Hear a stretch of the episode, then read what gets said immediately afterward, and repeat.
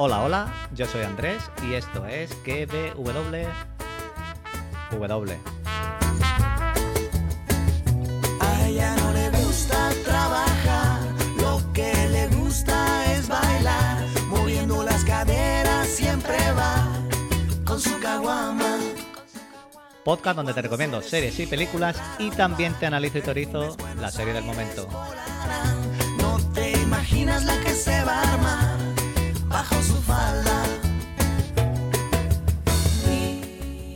Programa número 101 de la temporada y 171 del podcast. Podéis encontrarme en Twitter como arroba promi7, en el canal de Telegram KBWW, en Instagram KBWW, separado por barra baja, y en Coffee también por si queréis aportar algo al podcast.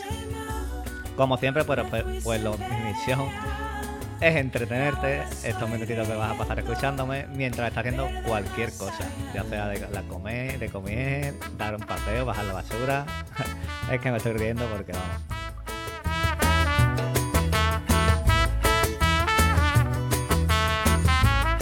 Para, para, para, para. Bueno, bueno, ¿qué tal estáis? Seguro que muy bien, allá donde me estoy escuchando. No sé dónde pongo el dedo ya ahora. Cuarta vez, cuarta vez que intento grabar el podcast. Eh, la tercera en 15 minutos. Bueno, una, hace nada lo tenía grabado entero y se me ha reiniciado el iPad. Adiós, podcast. La primera vez tenía que haber salido esta mañana y tenía un ruido muy raro y después me ha vuelto a reiniciar otras dos veces. Así que vamos a cruzar los dedos y que salga ya del tirón porque si no es que no grabo más. Como digo, pues espero que estéis bien allá donde me estéis escuchando, seáis o no seáis variante. A mí seguro que hay una variante que me está troleando, pero bien. Bueno, vaya cuarto episodio bueno que hemos visto. Ha sido un episodio completo que ha tenido de todo. Antes de nada, por si acabo de llegar de otra línea temporal, o te has caído de un árbol, o te han dicho escucha este podcast, pues decirte que en el timeline pues puedes encontrar recomendaciones de series, películas, con y sin spoiler, y series analizadas episodio a episodio, como esta, entre otras. Siempre hablando de lo que veo y de a la manera que yo lo cuento. Como siempre, pues voy a comentar por encima lo que me ha parecido el episodio y después hablaré o bien por trama o bien por personaje. Y para el final, pues dejo las teorías y preguntas que, me deja siempre los episodios y los comentarios de los oyentes. El episodio se titula El evento del Nexo. Y que seguro que a estas alturas ya habrás escuchado otros podcasts, habrás leído en Twitter, Instagram o cualquier otro lado, pues que tiene escena post-crédito. Escena que me ha gustado mucho, me ha gustado bastante. Y por otro lado, pues tampoco me ha gustado nada.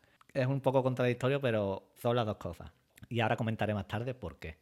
El episodio pues ha sido mm, buenísimo, ha tenido de todo, como digo, no sé si el mejor hasta ahora, pero ha tenido lo que le faltó al tercero, para mí, que como dije era un poquito de relleno, pero viendo este, este cuarto, ya justifica las cosas que pasaron en el tercero. Hemos visto que es un episodio emotivo, con todo lo que ha pasado con Mobius, con B15, con Loki, con Sylvie, con casi todos los personajes, ha habido, ha habido bastantes momentos emotivos. ¿Quién nos iba a decir que lo que iba a tirar abajo todo esto iba a ser un beso de Sylvie y Loki? Que beso que aún no hemos visto, pero que yo creo que es lo que va a desencadenar todo. Fantástica, pero fantástica Sylvie, no recuerdo ahora mismo el nombre de la actriz, pero ha sabido transmitir en todo momento todo lo que tenía que transmitir, tanto cuando estaba emocionada con Loki, como cuando estaba rabietada, cabreada, muy, muy, muy buena. Hemos tenido por una parte la trama de la AVT y por otra parte hemos sabido algo más del pasado de Sylvie en esta escena, en este flashback de cuando era pequeña. Cosa que digo que es lo que me faltó en el episodio anterior para empatizar un poquito más con ella, porque no terminaba de comprender yo a Sylvie. Pero ya visto lo visto en este episodio, pues ya sí conectas con, con ella. Me vuelvo a repetir con lo de los efectos especiales, pero es que es fantástico ver cómo se destruía la Mentis, ver todo ese meteorito, eh, la paleta de colores, todos los efectos muy, muy buenos. La sala de los guardianes, eh, muy chula, muy bien hecha. La música en todas las escenas también muy bien. Y hemos tenido algún que otro girito en la trama bastante sorprendente y muy buenas conversaciones, también con Mobius de por medio. Como digo, hemos vuelto a ver a Mobius, que ya dije que lo eché de menos en el tercer episodio, pero todo no va a ser bueno en el capítulo, ni mucho menos. La pelea en la sala de los guardianes eh, ha estado regular tirando para mal, pero mal, mal. No me ha gustado nada la manera de, la pelea, cómo le tira la lanza mm, B15 a Sylvie, los otros mirando, Loki allí haciendo el, el panoli peleando, que digo, ¿cómo está peleando? Pero bueno. Y la manera de escapar de Sylvie, de cuando era pequeña, de la VT, pues un poquito eh, también chirría, como ella sabe utilizar el Tempap y dice, bueno, pues yo de aquí me voy, nadie hace nada y ya está. Que lo mismo el Tempap solo tiene un botón que pone escapar. La serie pues sigue sabiendo llevar muy bien todo el misterio de los guardianes y todas estas preguntas que nos hacemos. Y en este episodio pues hay algún momento que otro que te pone los pelos de punta y que sorprende. Cuando han reiniciado a Mobius, yo me he quedado diciendo, que me, que, me quedo sin Mobius, que han hecho con Mobius, y más tarde con Loki, pues ya te queda sorprendido que en un episodio 4 te quiten a Mobius y te quiten a Loki. Y a esto voy con la escena post-crédito, que ha sido muy buena, pero que baja toda esta emoción y todo este drama, o al menos a mí, cuando ves allí a Loki. Ya después hablaré más de esta escena de post-crédito. Al final ya nos aclaran que Sylvie es una variante, Acordaos que dije que o bien podía ser o una variante o la encantadora, o la Sylvie la encantadora de los cómics, que veríamos por dónde nos iba a tirar Marvel. Y al final, pues ha optado por que sea una variante, la variante femenina de, Loki.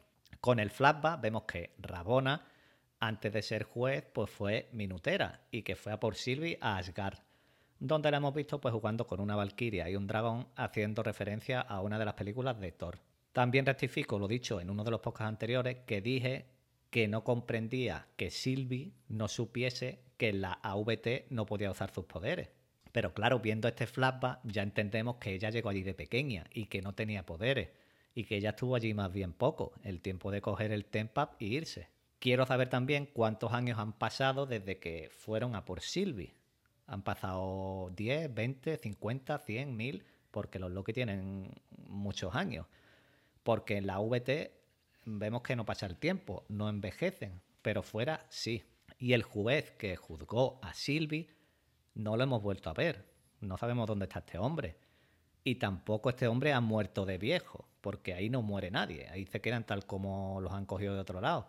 Así que supongo que la que está detrás de todo esto es Rabona, que se lo quitó de encima para ponerse ella de jueza. Y así Rabona pues pasó de minutera a jueza. Me ha gustado también ver de forma rápida todo esto que pasó Loki en el primer episodio, pero con Sylvie, lo del arco para saber si es un robot, lo de firmar, todo esto, escáner, todo esto ha estado muy, muy chulo. Ella estaba allí tan tranquilita jugando con los muñecos. ¿Por qué te la ha llevado, Rabona? ¿Qué ha hecho esta mujer? Y Sylvie todos estos años, pues ha estado preguntando que cuál fue el nexo que ella creó para que fueran a por ella. Y ha estado sobreviviendo de apocalipsis en apocalipsis. Ella cree que lo que ella hizo o lo que ella ha creado esto es porque es una variante mujer.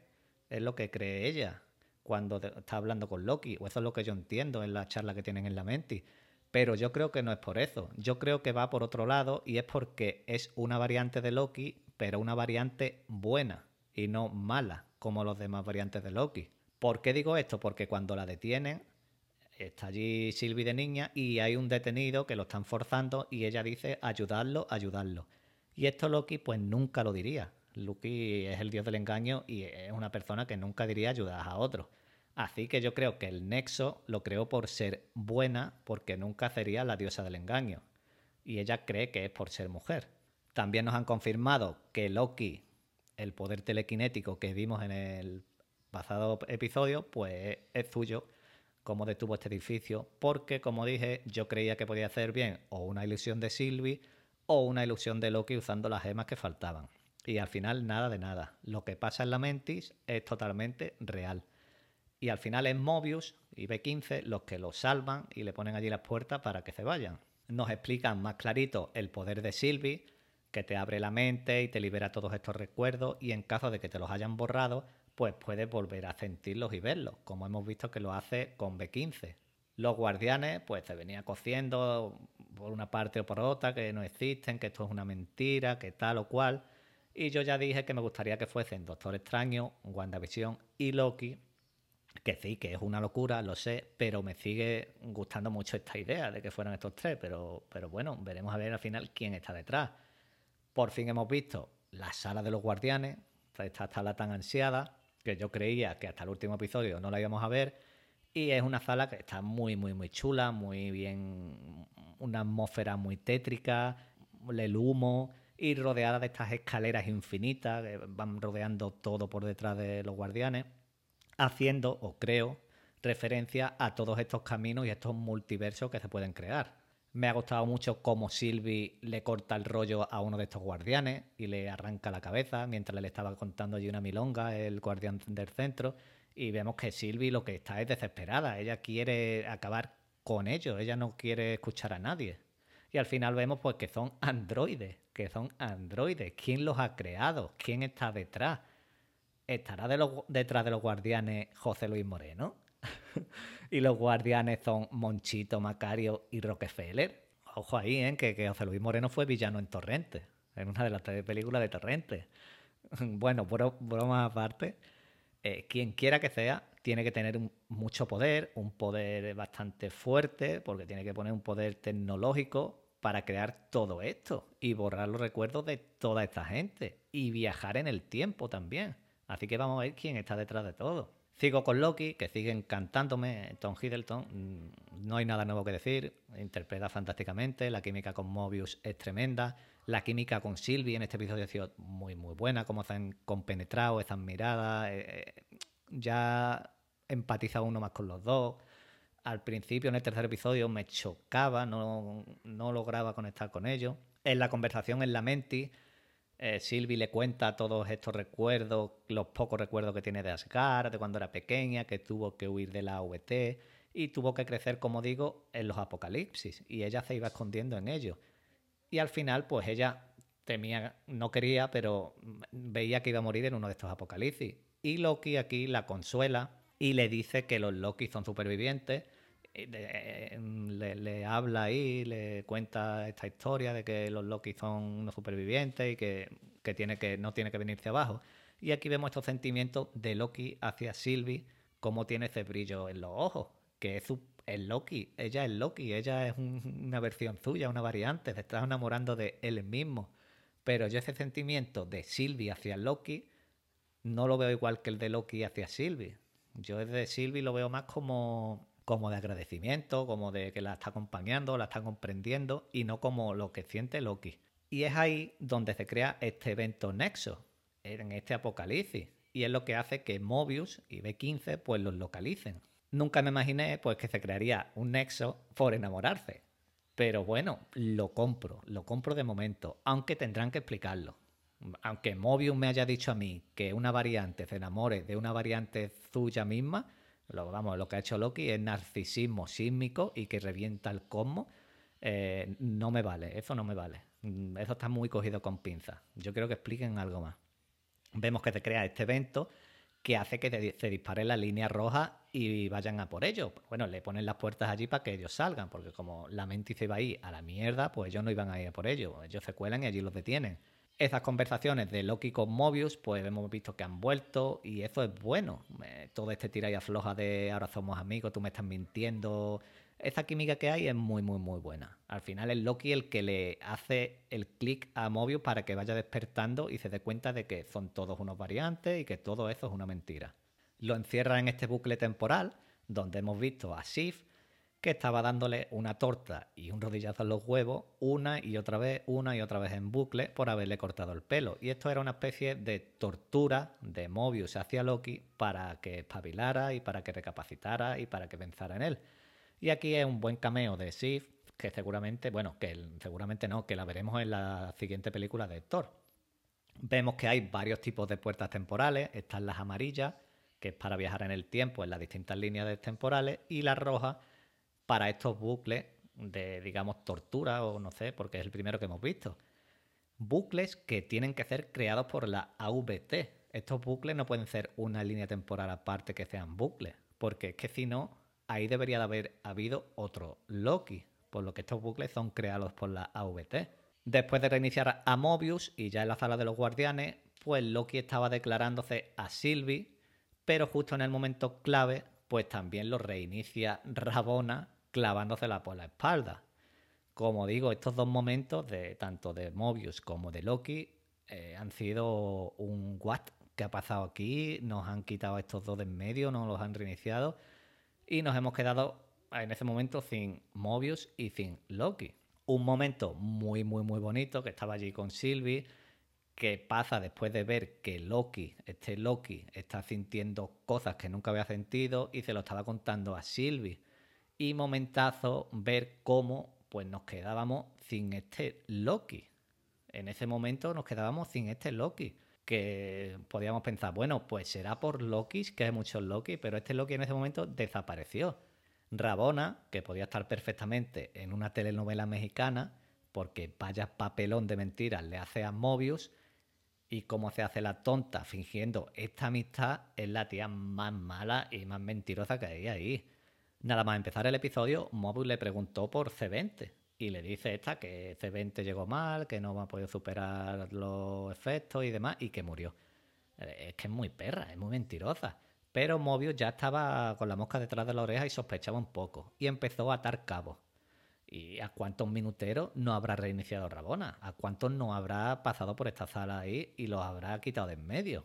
En la charla donde cierran el caso, en el despacho de Rabona, que es donde le cambia el tempa, ahí me dio la sensación de que tanto Mobius como Rabona sienten algo uno por el otro. Un cariño o algo sienten. Porque se veía. De hecho, Rabona, cuando ve reiniciarse a Mobius, aparta la cara porque no quería ver, aparta la mirada porque no quería verlo. Y ahí los dos estaban mintiendo mm, descaradamente. Tanto Mobius, aunque a Mobius se le notaba menos, pero a Rabona se le notaba, vamos, a legua que le estaban mintiendo. Mientras Mobius le decía, sí, los guardianes que estén bien, nomás. Pero Rabona era descaradamente que decía yo, pero vamos a ver, pero si ya Mobius mm, mm, te está calado, ya Mobius está calado. Al final Mobius se va a la biblioteca y ve en el Tempa lo que le hicieron a C20. Mobius, mm, no, no tienes habitación. No tienes habitación para ver lo que hay en la Nintendo DS, el vídeo este del C20. Te tienes que ir a la biblioteca para que te pillen. No hay un baño por ahí. Es que, tío, no te vayas a la biblioteca. Y otra cosa, ¿por qué Mobius se pasa todo el episodio susurrando? Oye, Loki, a Rabona igual. Todo el episodio susurrando. Después de todo esto, esto nos da a entender que Rabona sabe más que ninguno. Sabe ahí más que nadie. Vamos, ya lo sabíamos también. Pero ¿Es la villana? ¿No es la villana? ¿Tiene variante? ¿No tiene variante? Eso no lo sabemos todavía. Yo creo que la villana villana de la serie no es, que yo creo que la maneja alguien. Ella sí sabía que los minuteros eran humanos, con estos recuerdos borrados, pero lo de los guardianes yo creo que la ha pillado por sorpresa también y ella no sabía que eran androides, porque ella cumplía órdenes de estos guardianes. Otra cosa que no sé es si ella sabe que cuando ella reinicia a la gente, los manda a esta línea que hemos visto temporal después del final cuando hemos visto a Loki, o si ella cree que los mata. Porque si ella cree que con los reiniciadores los mata, es muy mala. Es una auténtica hija de puta. Me ha gustado mucho el momento de B15, que se lleva a Sylvie para ver si es verdad lo que sintió cuando la tocó en el segundo episodio, y se van al apocalipsis del tornado, al del centro comercial, donde allí no las podían localizar. Y B15 pues ve todos estos recuerdos y siente todos estos recuerdos y ve que es verdad que antes tenía otra vida. Que es un momento muy, muy, muy bueno también. Tanto por cómo transmite, como por la música, por todo. Aunque me hubiese gustado ver un pequeño flashback de 10 segundos, 15 segundos o algo no sé, eh, con B15 empujando en un columpio a su hijo, eh, desayunando en su terraza con su marido y sus niños, un algo, un algo para que empatizaras un poquito más con ella. Una cosa que me ha chirriado es que después de lo que lió Sylvie en el episodio 2 con todos estos nexos, donde disparó todo el multiverso, que ya no había humor vuelto loco, que esto era ya un sin parar de líneas temporales, vemos que allí en la VT están tranquilos, que allí no ha pasado nada, no han hecho absolutamente nada, porque no ha tenido repercusión ninguna. Y eso que, según Mobius, pues allí han tenido Chris, titanes, vampiros, de todo. Lo de vampiros claramente es por Blade, ya que eh, la película de Blade está en camino. También puede ser por, lo por el Spider-Verse, pero vamos, no es por eso, porque también hubo unos vampiros que iban viajando en el tiempo buscando a Spider-Man, pero es por Blade claramente. Y por último, antes de irnos a las teorías y preguntas, voy a comentar la escena post crédito que dura muy muy poco, pero que da para bastante. vemos que Loki aparece ahí en este Nueva York destruido y no está muerto, por lo que Mobius tampoco está muerto. Por esto decía yo que la escena postcrédito me había quitado, me había gustado mucho, pero ha quitado todo el drama y toda la emoción al ver la escena postcrédito. Porque si hubiésemos visto solo estos cuatro Lokis, no pararíamos de en toda la semana de dónde está Mobius, qué ha pasado con Loki, han muerto, no han muerto, sería una locura. Pero ver a Loki, tú ya ves a Loki ahí y tú sabes que Loki está vivo, que Mobius está vivo y que todas estas variantes están en algún lugar de las líneas temporales, que no están muertos. Este Nueva York que vemos es el Nueva York que Tony Stark aquí en este apocalipsis pues no logró salvar llevándose el misil por el portal como vimos en la película. Aquí no lo logró evitar y al carajo Nueva York.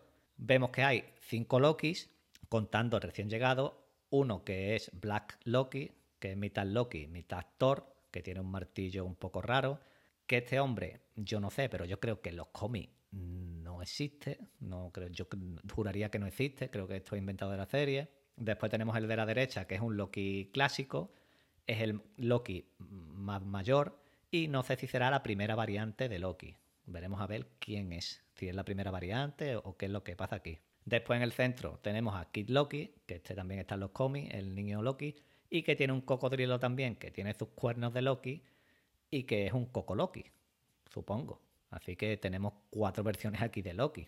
Estos Loki que vemos aquí los ha capturado la AVT y los han mandado aquí al igual que a este Loki, o estaban ya ahí. ¿Están ahí también los Loki que vimos en el episodio 2, las versiones de Loki? Porque Mobius dijo que habían atrapado multitud de variantes. Vamos a ver ahí al Loki ganando el Tour de Francia, el Loki azul, el Loki Hull, el Loki vikingo. ¿Están todos ahí o qué? Y ahora pues vamos para las teorías y preguntas que yo me hago siempre. Y nos queda claro que Loki no ha muerto. Ya nos queda claro que Loki no ha muerto, por lo que Mobius tampoco. Pero entonces, Mobius, ¿dónde está? ¿Está en esta misma línea temporal que Loki o está en una línea temporal donde solo hay Mobius? ¿Está con el Mobius que tiene una moto de agua? Porque me gustaría mucho que hubiera un Mobius ahí eh, en una moto de agua. Y quiero saber qué hizo Mobius para que, lo, para que fueran a por él. Yo creo que a lo mejor estaba allí, eh, vio una moto de agua, se montó, la robó algo y llegó Rabona y le dijo, oye, que tú no, esto tú no lo deberías de haber hecho aquí. ¡Pum! Y lo reinició y se lo llevó. quiero ver a, a Mobius montar en una moto de agua. En este sitio donde están estos Loki, esto es un apocalipsis tipo cementerio, donde allí mandan a todos los variantes. ¿Están ahí todos los variantes que han reiniciado? ¿O solo están en uno los Loki, en otro los Mobius? ¿Cómo va esto? A ver, supongo que lo veremos en el siguiente episodio. Aquí donde están todos estos Loki, ¿habrá una guerra de Lokis? Porque nuestro Loki quiere ser el líder de todos estos Loki puede que, haya ahí una guerra de, poder de estos Loki. Puede ser que estos guardianes, estos famosos guardianes, los controle un único Loki, un Loki villano. Puede ser que los guardianes los controle un solo Loki villano y que haya liado todo esto porque dos de sus variantes, nuestro Loki y Sylvie, se quieran. Y encima una de estas variantes, Sylvie, sea una Loki buena y por eso quiera mantener esta línea temporal también es otra posibilidad. Por otra parte, creo que a Sylvie la veremos interrogando a Rabona con B15 para que le diga toda la verdad. Yo creo que no le va a conseguir sacar mucha información y tendrán que ir para otro sitio. Al final creo que Sylvie acabará yendo a por Loki, porque no sé yo decir dónde está Loki, ahí hay Tempap, hay tecnología o si hay algo. Quién sabe si Sylvie y B15 antes de todo esto van a por Miss Minute, porque Miss Minute está omnipresente en todos lados, está últimamente muy callada y que no nos dice que Miss Minute es la mala malísima y que lo controla todo y que la ha programado a lo mejor, yo qué sé, Kang el Conquistador ha, programado a Miss Minute para que monte todo esto y esté al mando de, de toda la VT. Nunca se sabe. Creo que como villano villano, aquí vamos a tener un villano recurrente, como en WandaVision vimos a Agatha y en Falcon vimos a, a Carly.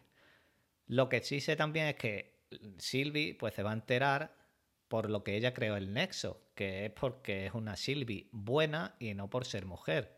Y al final, pues Sylvie y Loki se verán, se darán un beso y van a reventar todo el cosmos y todo esto y van a caer todo el chiringuito abajo.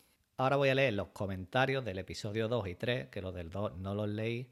Y Leo de Radio de Babel me ponía que, que ya deje de molestar con mi aspiradora, que muy buena las teorías que dije y que me gustó mucho la de Mobius y el otro Mobius.